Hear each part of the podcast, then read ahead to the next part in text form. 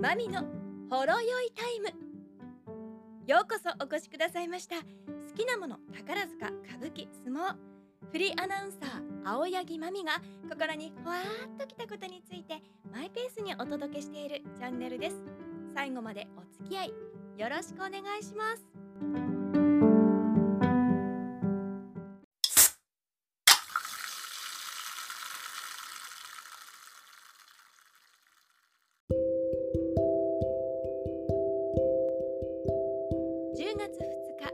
曜日更新のポッドキャストです。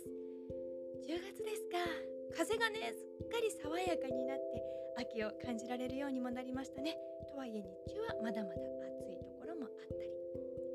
さて芸術の秋のシーズンということで舞台も充実しておりますしさまざまなアートイベントも行われております。その一つが神戸でねちょっとユニークな取り組みが行われているんですエニー神戸 with アーツっていうんですけれどもこれはですね神戸北野と旧居留地の町に点在する観光資源を活用してあの辺りはね歩いてるだけでも楽しいエリアですよね。ですのでそこでアートを見ながら散歩してもらおうっていう取り組みなんです。40箇所以上の会場を用意しまして会場によっては有料の入場料が必要なものもいくつもあるんですけれども街を歩いて楽しんでもらう。そしてその中でアートと出会ってよければそのアートも買ってくださいねっていう取り組みです。先週23日9月23日金曜日に始まって10月10日体育の日ですよね。この日まで行われる、えイベントです。周遊チケットが当日3000円ということですので、まあ、あの皆さんインターネット上のねサイトを見ていただいてあでもこれ全部有料会場も行ってみたいなと思われる方は周遊チケットを買っていただいて。そうでない場合でもあの無料会場でもね見ることもできるということで無料会場で言えば例えば北野天満神社とかホテル北野プラザ六甲荘などは無料会場となっておりますのでこういったところを見て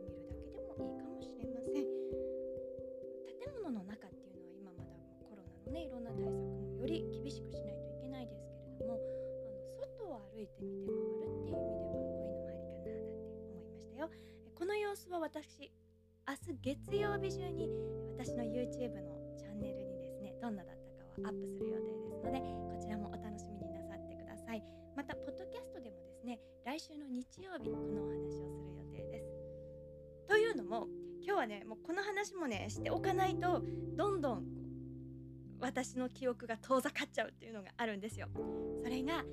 先月にもなりますね。9月25日日曜日まで京都は南座で行われておりました。超歌舞伎2022このお話をさせてください。好きなもの宝塚。歌舞伎相撲ですので歌舞伎の話もねしたいんですよね。この超歌舞伎というのはそうニコニコ超会議。5月の連休に幕張メッセで行われております。あちらで始まった歌舞伎の公演なんです。ね中村獅童さんが中心となって行われておりましてお相手役がそう初音ミクさんというどうやって成立するのと思わされる企画アイデアでしたけれどもこの形で行われておりました。でそれが人気を呼びましてどうなったかというと2019年から京都の歌舞伎の殿堂の南座で超歌舞伎として公演を行うってなったんですよね。1ヶ月公演を行うという。このね南座でこの歌舞伎公演が行われるってすっごいこと。今もね歌舞伎の殿堂と言いましたけれどもものすごいことなんですよ。そしてここに初音ミクさんという存在が舞台に立っているということ。これもまたす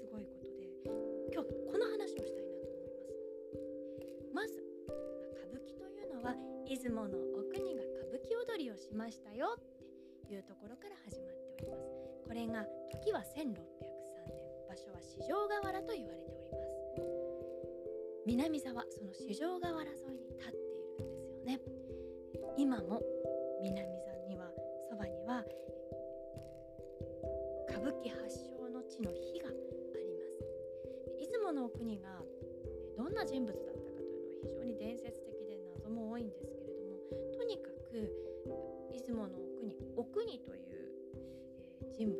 女性が率いる一座が1603年に四条河原や北野神社の境内で念仏踊りを演じて人々をあっと驚かせ大変な評判となりそしてそこから歌舞伎踊りというものが生まれていったと言われているんです。どんなものだったのかというとどうやらですね茶屋遊び、ね、男性たちが茶屋で、いわゆる遊郭の走りですよね、えー、その客が遊女と戯れる様子などをリアルに描写したそうです。でさらにはですね最後は総踊りをした。みんなでウェイって盛り上がったと言われております。その格好がですね当時の歌舞伎物の格好を大いに取り入れていた。当時すでに着ていました。宣教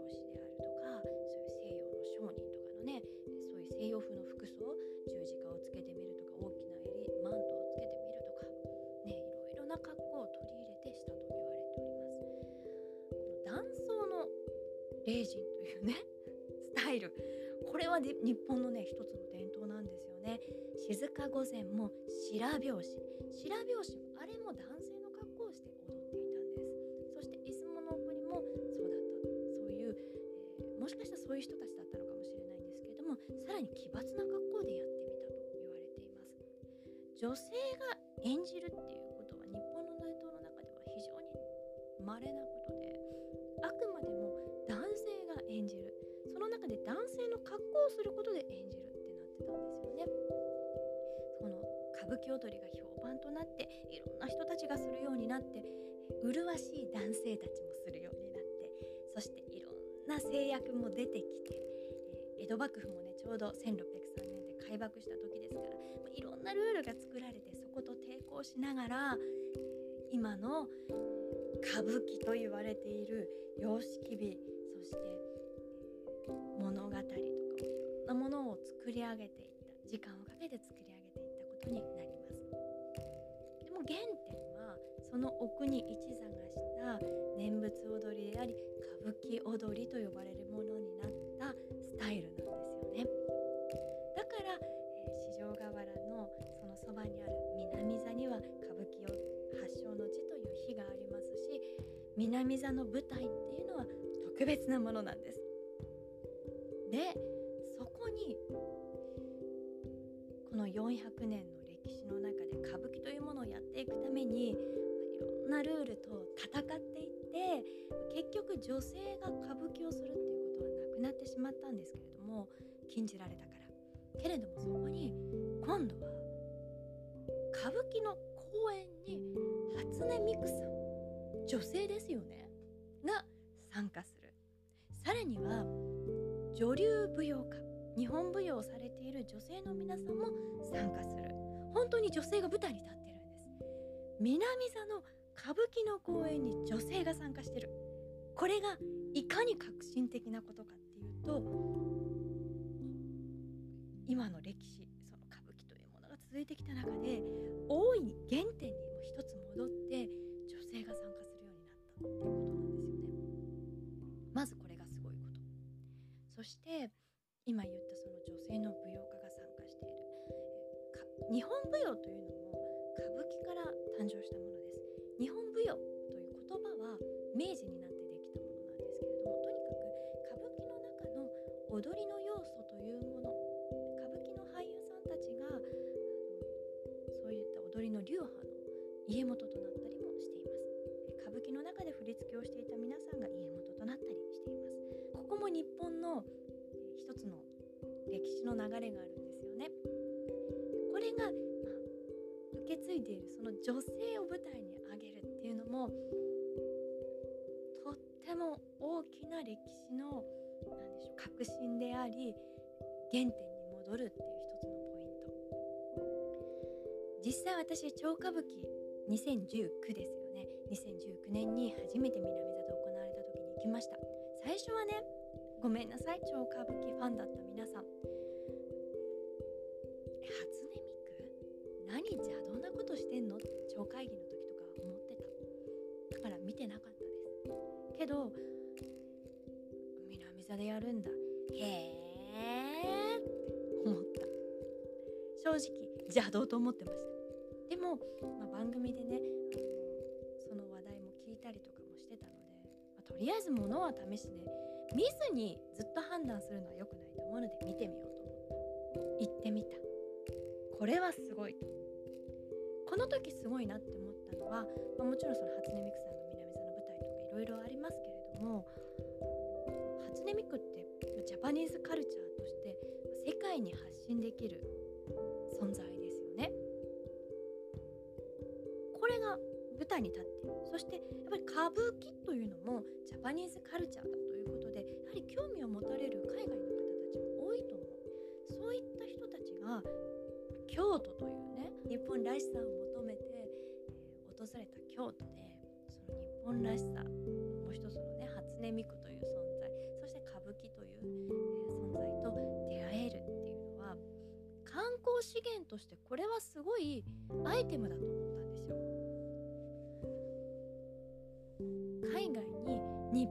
何をしたの？どうだった？日本旅行楽しかったって聞かれた時にこんなのがあって面白かったよって言えるものが一つあるなって。物語も非常にシンプルで分かりやすく作り上げられていますし歌舞伎らしさ歌舞伎というものの存在は全面に盛り込まれています。ですので海外の人にも楽しんでもらえるものがあるっていうこれは、えー、非常にいい取り組みして日本の歌舞伎未経験の皆さんにとってもバンとあの分かりやすく楽しく面白いものとしていいなって思ったんですね。2022年ね、舞台で行われて拝見して改めて思うのはその最初に言ったここに歌舞伎の原点があるっていうことがすごいって思った。そして、えー、さらに思うのはその最後にみんなでペンライトを振るとか、えー、全体が一体となる空間を作り上げる。これは中村獅童さんの凄さでもあります。そしてペンライトって今時じゃん？今時のアイテムってなってしまうんだけどちょっと待って。最初私さらっと言いましたけれどもその念仏踊り歌舞伎踊りの中では最後は観客も巻き込んで総踊りでウェーイ！イエーイ！ってなった。これペンライトを今振ってねみんなで、まあ、今無言ですけれども盛り上がる全体が一体となってその空間を楽しむっていうこれ歌舞伎の原点だよね。今回改めて見て思ったんです。はい今回私ペンライト買ったんですよ。今回はあの声が出せないから大向こう付きのペンライトになってたのでこれは面白いと思って買ってみた。結構使うの難しいけど。まさにこれが歌舞伎の原点だし1603年歌舞伎というもののね生まれつつあった時にいた人たちが楽しんだその高揚感一体感そんな熱量があったから歌舞伎は今につながってるんですよね。そのよく私たちは歌舞伎の祝祭性って言うんですけどね、えー、であったりその歌舞伎の熱量っていうのは簡単に言っちゃうんですよ。それはこの舞台のここに生きてるとか言うんだけれどももうそれを全て分かりやすく体験させてくれるのが超歌舞伎だって思いました。だから今回も京都の生徒さんたち10代の子たちが見に来ててこの体験してるっていいなって思った。歌舞伎の原点のそのエネルギーを体験しててなんか知らないけどすごくて面白かったよ盛り上がってたよ。いずれもうちょっと大人になった時に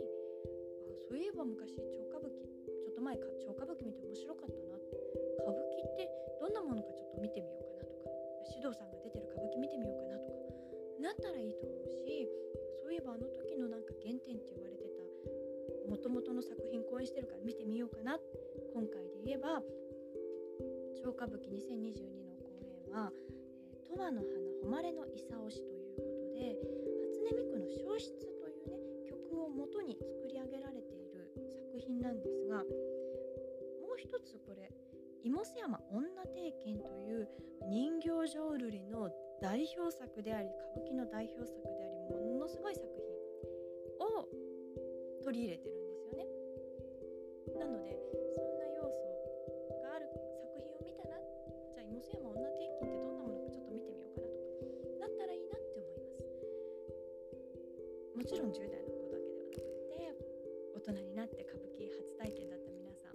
さん超歌舞伎も初体験だった皆さんですけどそういった皆さんが、えー、ちょっとそこから進んでもらえたらいいなって思うんです。だから私は本当中村獅童さんそしてこの超歌舞伎に携わっている皆さんは何を王道から離れたことしてるんだじゃなくって文字通りの温故知新歌舞伎の原点って何だったんだろうっていうことをすごく考えた上当にそれがすごいこと。だからこそ女流舞踊家を参加させてきたんだなっていうことも腑に落ちてきました。で2019年の頃まだねちょっと浮いた存在でした。女流舞踊家の皆さん。難しいと思うんです。だって歌舞伎って動きもですしお衣装も含めて全部男性たちが演じるっていう大前提で作り上げられてきています。帯の幅もそうです。お衣装大きさ柄とかも全部そう。でその女型中村長子さんがね女型として参加されてるんだけどの隣とかそばにいた時にやっぱそこにね溶け込むのって難しいと思うんですよ。けれどもそれが2022年になると違和感がどんどんなくて溶け込むようになってた。皆さんがその歌舞伎の様式美と上手に合わせてこられてすごく感じました。完全な女性だから何もしなくても女性として存在できるんだけれどもそうじゃない。これは宝塚歌劇と一緒ですよね。宝塚も男役という存在の横にいて溶け込む娘役というスタイルがあるわけですよ。それと同じように女性が方を演じるっていうのかな？うんなんかそこまで、えー、どんどん進歩されてるのを感じます。そのお一人がですね花柳マリクサさんとおっしゃって宝塚歌劇団の卒業生でもいらっしゃるんですよ。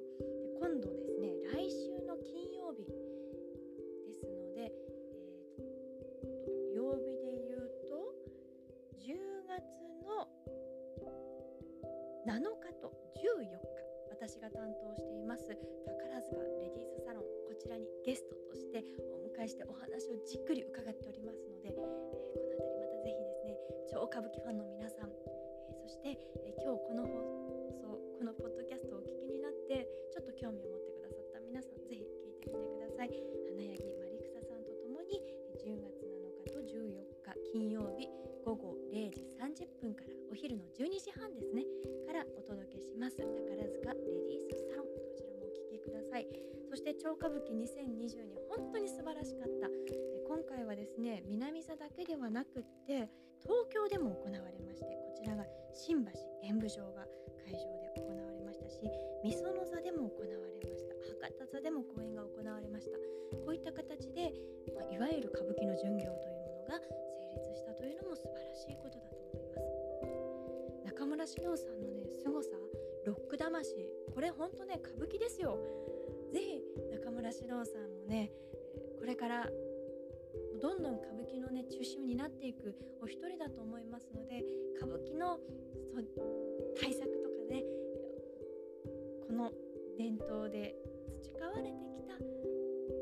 歌舞伎としてのえお役もしっかりお務めいただきたいですしこの超歌舞伎もどんどん、えー、突き詰めていただきたいなとそのように思った次第です。ということでマミのほろ酔いタイムそろそろお開きの時間といたしましょう。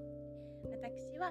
毎週日曜日日曜こんちゃんおはようさん M ラジ MBS ラジオの午前10時から放送しております。こちらの番組のアシスタント務めさせていただいております。そして先ほども申しました宝塚レディースサロン。こちらは FM 宝塚。こちらでお聞きいただけます。聞き逃し再生とかはできないんですけれども午後0時30分からウェブサイトや公式アプリのレディモをお使いいただければお聞きいただけますので FM 宝塚もどうぞよろしくお願いいたします。それではまた来週もお耳にかかりましょう。青柳まみがお届けしました。この後も素敵な時間お過ごしください。